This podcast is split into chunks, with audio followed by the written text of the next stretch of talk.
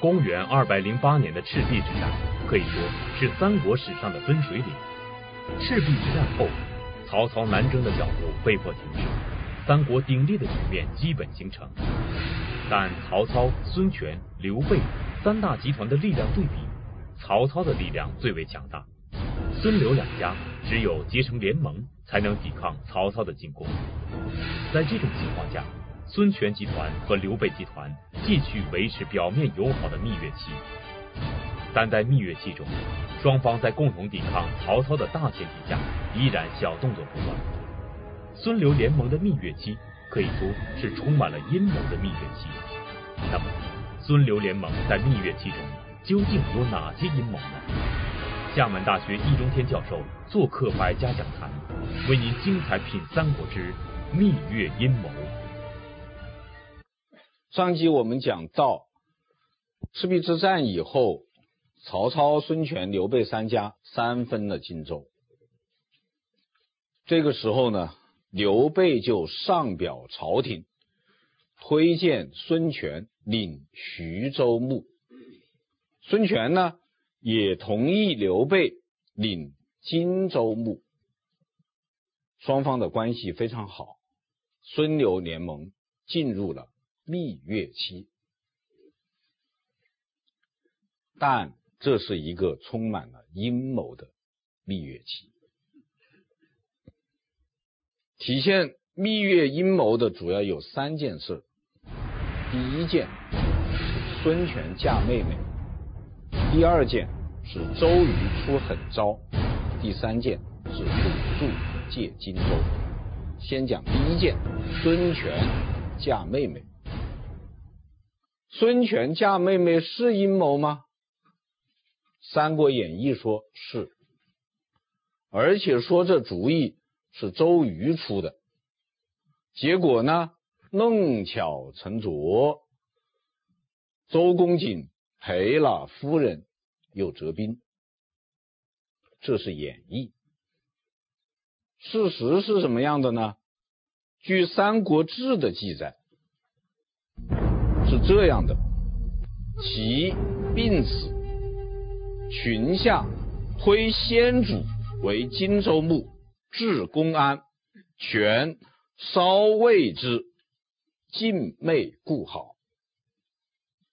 什么意思呢？就是刘备拿了江南四郡以后，就上表朝廷啊，推荐刘琦做了荆州刺史。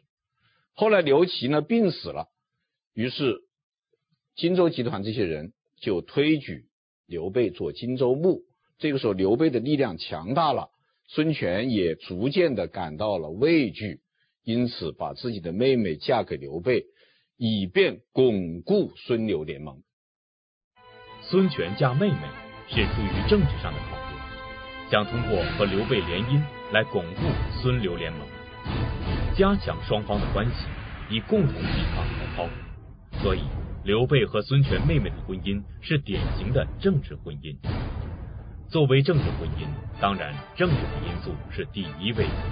那么，在这种政治婚姻的前提下，刘备和孙权的妹妹，他们之间是否幸福？这里面至少有三个问题。第一是年龄问题。刘备当时多少岁呢？四十九岁。孙权的妹妹多少岁？十九岁。年龄的悬殊是很大的。第二点就是性格。孙权这个妹妹呢，叫孙仁，她出生在这样一个家庭里面，又嫁给了刘备这样一个人，她是江东第一小姐，荆州第一夫人，脾气恐怕是比较大的。史书上的说法呢，叫做才杰刚猛，有诸兄之风，就他的做派啊，和这个孙策这些人一样。据说他嫁给刘备以后呢，随身带了很多女兵，这些女兵呢都拿着刀在他的这个房门口站岗。这个刘备每次到他太太的房间去的时候，两边都是女兵拿着刀，我都不知道洞房怎么入的。史书上的说法呢，是先主忠心常凛凛，寒风凛冽的凛，就是感到一股寒气从脊梁背上升上来。为什么会这样呢？胡三省著《资治通鉴》的说法是恐魏所图，就是随时都害怕孙小妹做什么动作，所以就有第三个问题，就是他们关系如何？关系如何呢？刘备方面很紧张。据《三国志·法正传》。诸葛亮后来回忆起这段往事的时候，说了这么一句话，他说：“惧孙夫人申辩于昼夜之下，就随时都提防着孙夫人要在刘备集团内部搞政变。刘备自己也很紧张，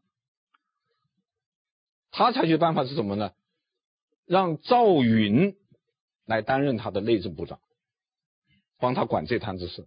因为赵云这个人呢，严重，严重就是很严谨、很持重，这个很稳重的人，很放心的人，让 把赵云调过来看住他的这位太太。那么现现在看起来，刘备、诸葛亮的担心不无道理。建安十六年，刘备入蜀，刘备一入蜀，孙权。就派了一个船队去接他的妹妹，他妹妹呢也愿意回东吴去，而且准备劫持刘禅，把刘禅也带走。幸亏这个刘备诸葛亮早有安排，所以赵云来了一个截江夺阿斗，才总算是把这位未来的皇太子给夺回来了。这个事情虽然当时是记载在野史里面的，但是《资治通鉴》采用了，也也就是司马光也认为这个事情是恐怕是真实的。阿斗是刘禅的小名，刘禅是刘备和甘夫人所生的儿子，刘备对这个儿子十分疼爱。孙权的妹妹嫁给刘备，就成了刘禅的继母。如果他把刘禅带回江东，在孙刘联盟的关系中，孙权的手上就会多出刘禅这张人质牌。那么我们现在的问题是，这个孙小妹或者说这位孙夫人回东吴的时候，要把刘阿斗随身带走，这是孙权的指使呢，还是孙小妹的自作主张呢？这个就不知道了。如果是孙权的指使，那就是蜜月阴谋；如果是孙小妹的自作主张呢，那我们就得承认他是巾帼英雄。事实上，很多后来很多人对于这位孙小妹呢，评价也是颇高的啊。你想，一个女人啊，出于她哥哥的政治事业的需要。嫁给一个自己未必爱的一个男人啊，到了对方的这样一个军营之中，如入无人之境，毫无畏惧，反倒把对方呢弄得是忠心常凛凛。刘备这样一个英雄见了他都一股寒气升上来，这样的女人好生了得啊，是不是女中豪侠？而且他虽然最后也没有这个带回阿斗，他总算也没有丢了脸面嘛，还是很体面的回到了江东。所以我们得承承认他是一个女中豪侠，但是我们同时也要指出，作为一个女人，她是不幸的，她嫁的不是她爱的人。孙小妹的婚姻是不幸的，因为在政治婚姻的结合中，首先考虑的是政治因素。孙小妹嫁给刘备，是他哥哥孙权出于巩固孙刘联盟的政治需要所采取的一项政治措施。孙小妹甚至还肩负着带回刘禅作为人质的政治嫌疑，所以易中天先生认为，孙刘联盟的蜜月期是充满阴谋的蜜月期。那么，在这个蜜月期中，孙权手下的大将周瑜，他有什么动作呢？广告之后我们再回来。出于巩固孙刘联盟的政治需要，孙权将十九岁的妹妹嫁给了四十九岁的刘备，这是典型的政治婚姻。孙小妹甚至还肩负着带回刘禅作为人质的嫌疑。孙刘两家表面友好的蜜月期，可以说是充满了阴谋的蜜月期。那么，孙权手下的大将周瑜，在孙刘联盟的蜜月阴谋中，他有什么动作呢？孙小妹的婚姻是不幸的。孙小妹要劫持人质这个做法，在江东呢也已经是下策，因为江东方面原本是要劫持谁做人质的呢？刘备。这就牵涉到我们要说的第二件事情：周瑜出狠招。建安十四年，刘备到了京口，就是现在的镇江，也就是当时孙权的治所，来向孙权借地盘。借什么地盘呢？江陵。这就是后来人们所说的借荆州。孙权到了京口以后啊，周瑜就写了封信给孙权，说刘备这个人呢。不是寻常人物，天下枭雄，而关羽和张飞呢，雄虎之将，这样三个人弄在一起，绝不会心甘情愿的受我们的指使和指挥。他说：“因此，我建议将军把刘备迁到吴县，就是现在的苏州，在吴县把他软禁起来。”给他修很多的好房子，跟他配备很多的美女，给他很多好吃好玩的东西，让他声色犬马，花天酒地，消磨他的斗志。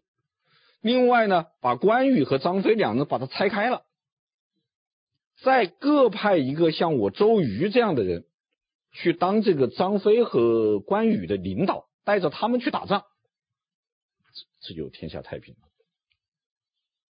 啊，这是一狠招啊！但是周瑜的这个招呢，他是不现实的。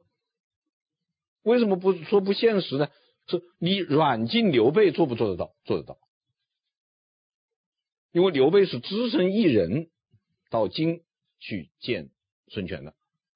但是你把刘备软禁起来，你还要去指挥关羽、张飞，是异想天开。那么周瑜这边呢，一计不成又生一计。周瑜看软禁刘备不了，自己来到京口，对孙权提出三项建议，就是夺蜀、并张、什么意思呢？就是夺取蜀郡，吞并张鲁，联合马超。这个主意表面上看起来是对付曹操的。因为周瑜最后说的话是“北方可图也”，但是他他是什么呢？他是明攻曹操，暗算刘备。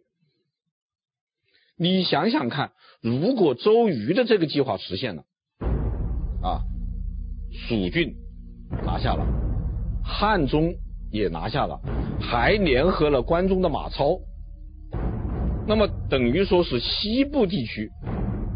归孙权了，江东及东部地区也归孙权了，刘备夹在当中，真成三明治了。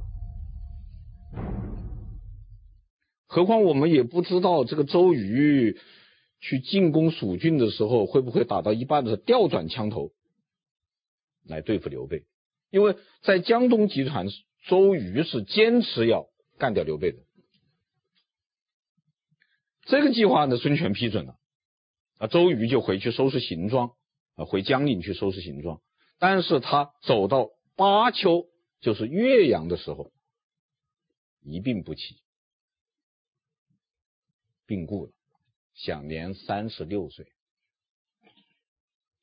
周瑜临终的时候，给孙权上了一份表文，两点：第一，推荐鲁肃继位；第二，再次提醒孙权，我们的主要敌人是曹操和刘备。周瑜的原话是：“曹公在北，疆场未尽。”刘备既遇，有似养虎。现在刘备在我们旁边，我们就像养了只老虎似的。所以周瑜是到至死都念念不忘要干掉刘备。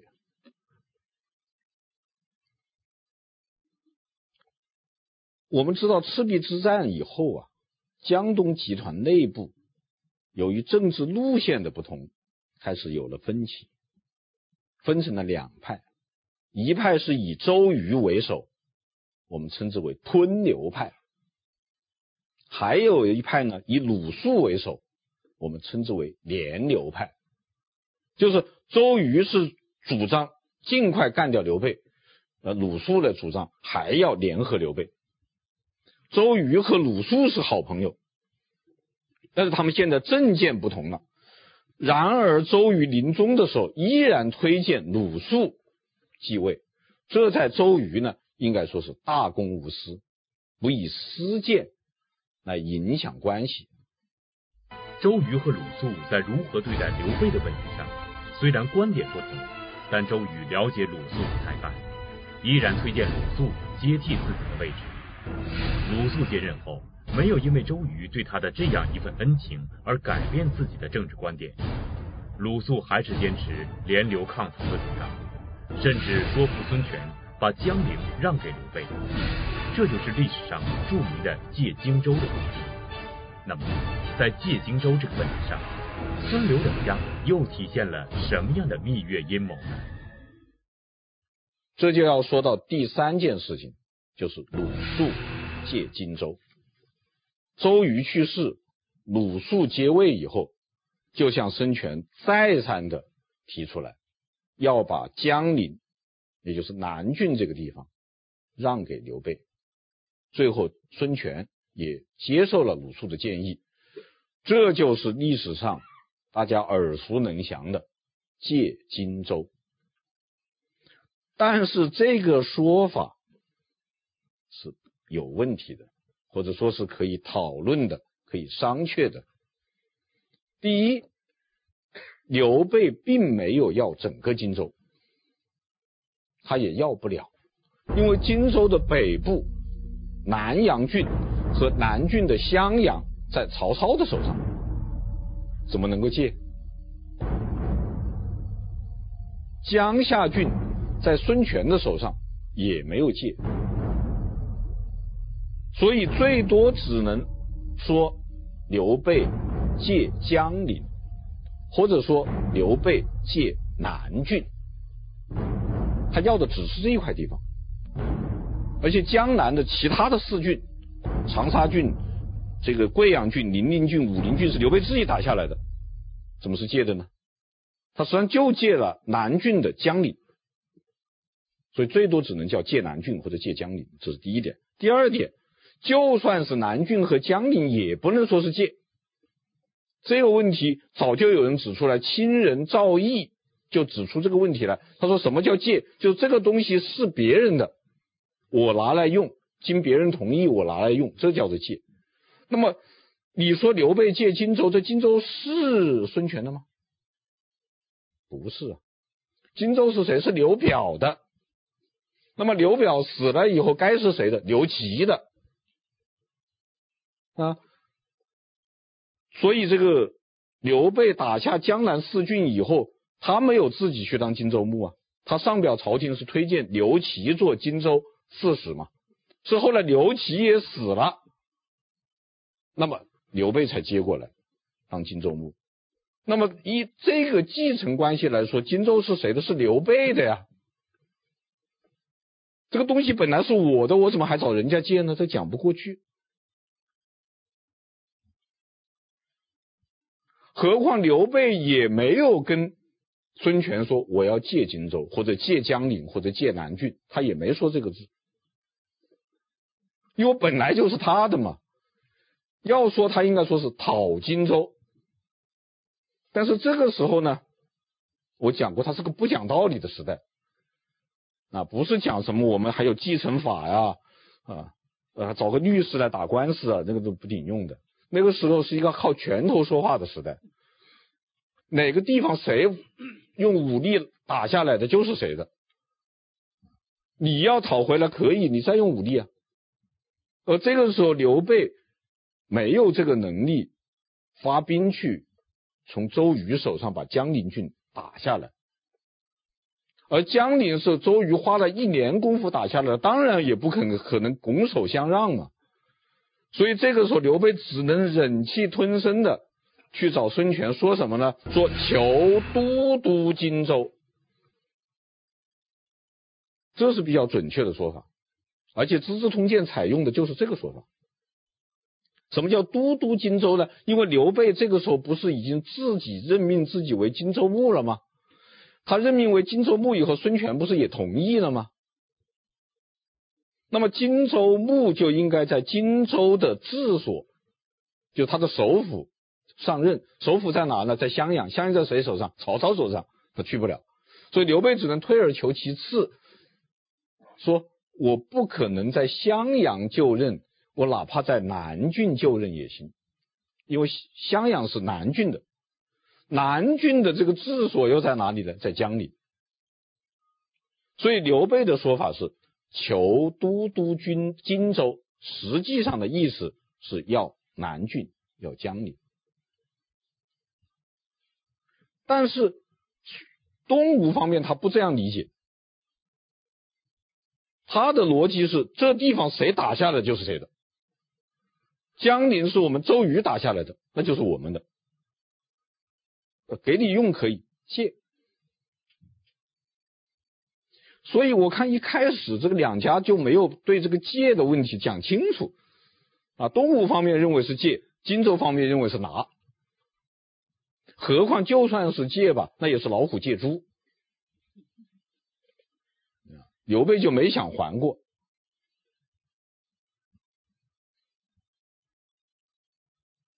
所以就是这一个借字留下了，或者说埋下了。孙刘两家联盟破裂的伏笔，那么接下来我们就自然而然的想到一个问题：既然如此，孙权为什么肯借？打引号，借字打个引号，他怎么肯借呢？答案是四个字：共拒曹公，就是为了共同的对付曹操。因此，据《三国志·鲁肃传》说，当鲁肃说服孙权把江陵打引号的借给了刘备的时候，曹操得到消息正在写字儿，听到消息，啪，吓得笔落到地上去了。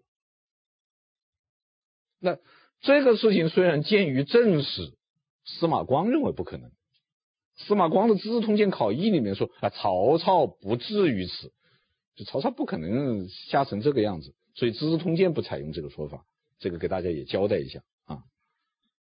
在刘备向孙权提出求都督荆州后，也就是刘备向孙权提出他要南郡这个地方后，鲁肃为了孙刘联盟的大局，建议孙权把南郡这个地方让给刘备，孙权也同意了。这就是历史上鲁肃借荆州的故事。那么，鲁肃借荆州的结果是什么呢？广告之后我们再回来。通过易中天先生的讲述，我们知道孙刘联盟的蜜月期是充满了阴谋的蜜月期。双方都把自己的政治利益放在最重要的位置。孙权嫁妹妹，既是出于巩固孙刘联盟的政治考虑，也有想带回刘禅作为人质的嫌疑。周瑜出狠招，干脆就把劫持人质的目标直接对准了刘备本人，而鲁肃借荆州，则是出于孙刘两家联盟，共同抵抗曹操的打算。那么，鲁肃借荆州的结果是什么呢？是刘备得的便宜最大，他得到了一块战略要地。那么孙权有没有好处呢？孙权也有好处，没好处他不干嘛。他的好处是什么呢？他解除了后顾之忧。因为曹操如果再次南下的话，他还是要从江陵这边打过来的。那么有刘备在这挡着，孙权就可以暂时喘一口气，他解决一些内部问题。因为他的南方也不太太平，他还有很多事情要做，他腾出手来了。那也就是说，孙权打的主意和我们上一集讲刘璋打的主意一样，是让刘备替他看家护院。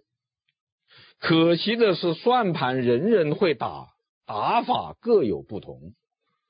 刘璋有刘璋的算盘，刘孙权有孙权的算盘，刘备还有刘备的算盘呢。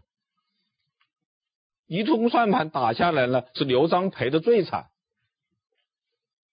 破产了。孙权呢也亏了，对不对？眼睁睁的看着刘备。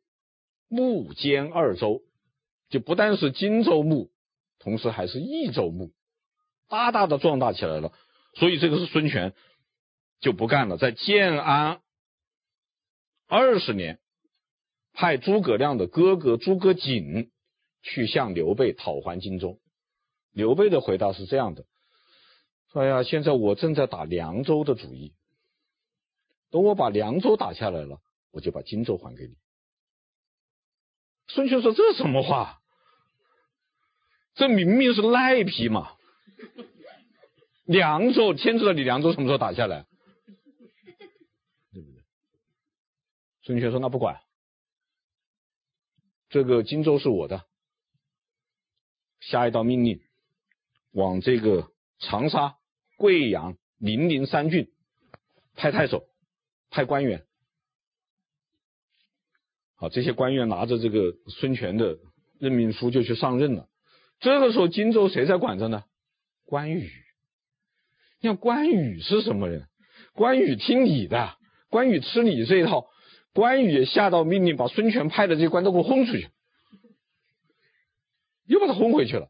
孙权勃然大怒，下令吕蒙率军两万进军长沙、贵阳、零陵三郡。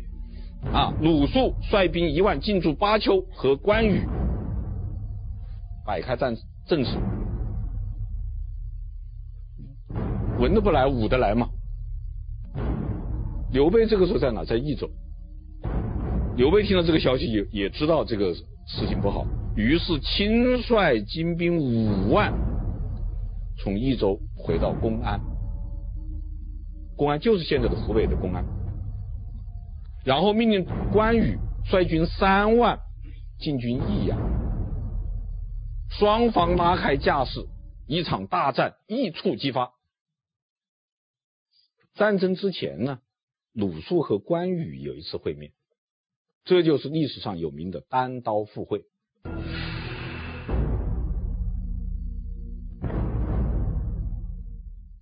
但是要讲清楚，单刀赴会的是所有人。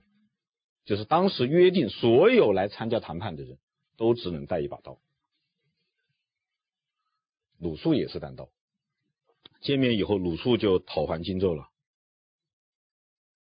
鲁肃就对关羽说：“你们刘豫州这样做不好吧？当年你们打败了仗，没有地方落脚谋生。”是我们主公出于一番好意啊，把荆州借给你们。现在你们有地方了呀，你们不是有益州了吗？那你就把该把荆州还给我呀。现在我又没有让你把所有的荆州都还给你，我只要长沙、贵阳、零陵三郡，你们都不肯给，像话吗？关羽怎么说？关羽说：“鲁将军，这是什么话？这地方是怎么来的？当时曹操那么多军队杀过来，是我们左将军，就刘备嘛，身先士卒，亲临前线。”冒着枪林弹雨才拿下来的，怎么就是你的呢？怎么你就说拿就拿去啊？没道理嘛。那么这一番谈判呢，不欢而散，没有任何结论，实际上也不可能有结论，因为双方的老大都没有出场嘛，那也就是谈谈而已。然后各自回营，准备厮杀。这件事情，我觉得对于鲁肃来说是很痛苦的，因为鲁肃是极力主张维护孙刘联盟的，而且鲁肃在前线和关羽两军相对的时候，做了很多的工作，不希望两家翻脸。同时，远在成都的诸葛亮也是不会赞成。因为诸葛亮也是主张维护孙刘联盟的，所以孙刘两两个集团当中，诸葛亮和鲁肃的关系是最好的。鲁肃后来去世的时候，诸诸葛亮是吊唁了的。但是他们没有办法，事情已经闹到这个地步了，除了打一仗以外，不可能有别的解决办法。哎，非常巧的是，曹操出来帮忙。曹操出来帮了什么忙呢？那就是曹操不合时宜的出兵征张鲁，使剑拔弩张的孙刘集团握手言和。这是怎么回事呢？原来在建安十九年，刘备从刘璋手中夺得益州后，实力大大增强，而临近益州的张鲁军事力量较为薄弱。曹操担心刘备会继续向外扩张，吞并张鲁，所以在建安二十年。曹操西征张鲁，而张鲁所占据的汉中是蜀郡的咽喉和门户。曹操打张鲁，刘备的后方就感到了威胁。在这样的情况下，刘备和孙权当然不能再打下去了。消息传来，刘备知道，这下糟糕，腹背受敌了。如果曹操拿下汉中以后，就掌握了益州的门户，南下。打蜀军是势如破竹啊！想想这个时候还是不能跟孙权翻脸，于是马上发出求和的信号。孙权呢也不想这个时候跟刘备翻脸，于是马上又派这个诸葛瑾去跟刘备谈判。一谈下来，好了，湘水为界，瓜分荆州。什么意思呢？就是以湘水为界限啊，湘水东面的长沙郡、江夏郡、贵阳郡归孙权。湘水西边的南郡、零陵郡、武郡、武陵郡归刘备，也就是说，刘备从江南四郡当中呢，拿出了长沙和贵阳两郡给孙权，换得了他在江陵比较长期驻扎下去的这样的一个结果，也换得了两家的和平，这叫做以土地换和平。这一场斗争的结果是孙权最终没能收回荆州，只接回了妹妹。孙权是不会死心的，孙权也是不会甘心的，而且在孙权集团内部。有很多人是主张一定要收回荆州的。当然，我再说一下啊，解释说明一下，就收回荆州这个说法是站在东吴集团的立场上说的啊，他们认为是收回 啊，那刘备看来就是夺取啊，而且后来呢，极力主张联合刘备的联刘派的领袖。鲁肃也去世了。接替鲁肃的是新一代的吞刘派的领袖吕蒙。就这个事情它非常好玩，就这个这个这个前线总指挥啊，第一任是主张吞刘的周瑜，接班的呢是主张联刘的鲁肃。那鲁肃去世以后呢，接任的又是主张吞刘的吕蒙。那吕蒙一上任以后，就向孙权提出了夺回荆州的这个战略方案，而且进行了实施。那么我们现在的问题就是，吕蒙又是一个什么人？他为什么极力主张吞刘自大夺回荆州？吕蒙能够从关羽的手中夺回荆州吗？请看下集《白衣渡江》。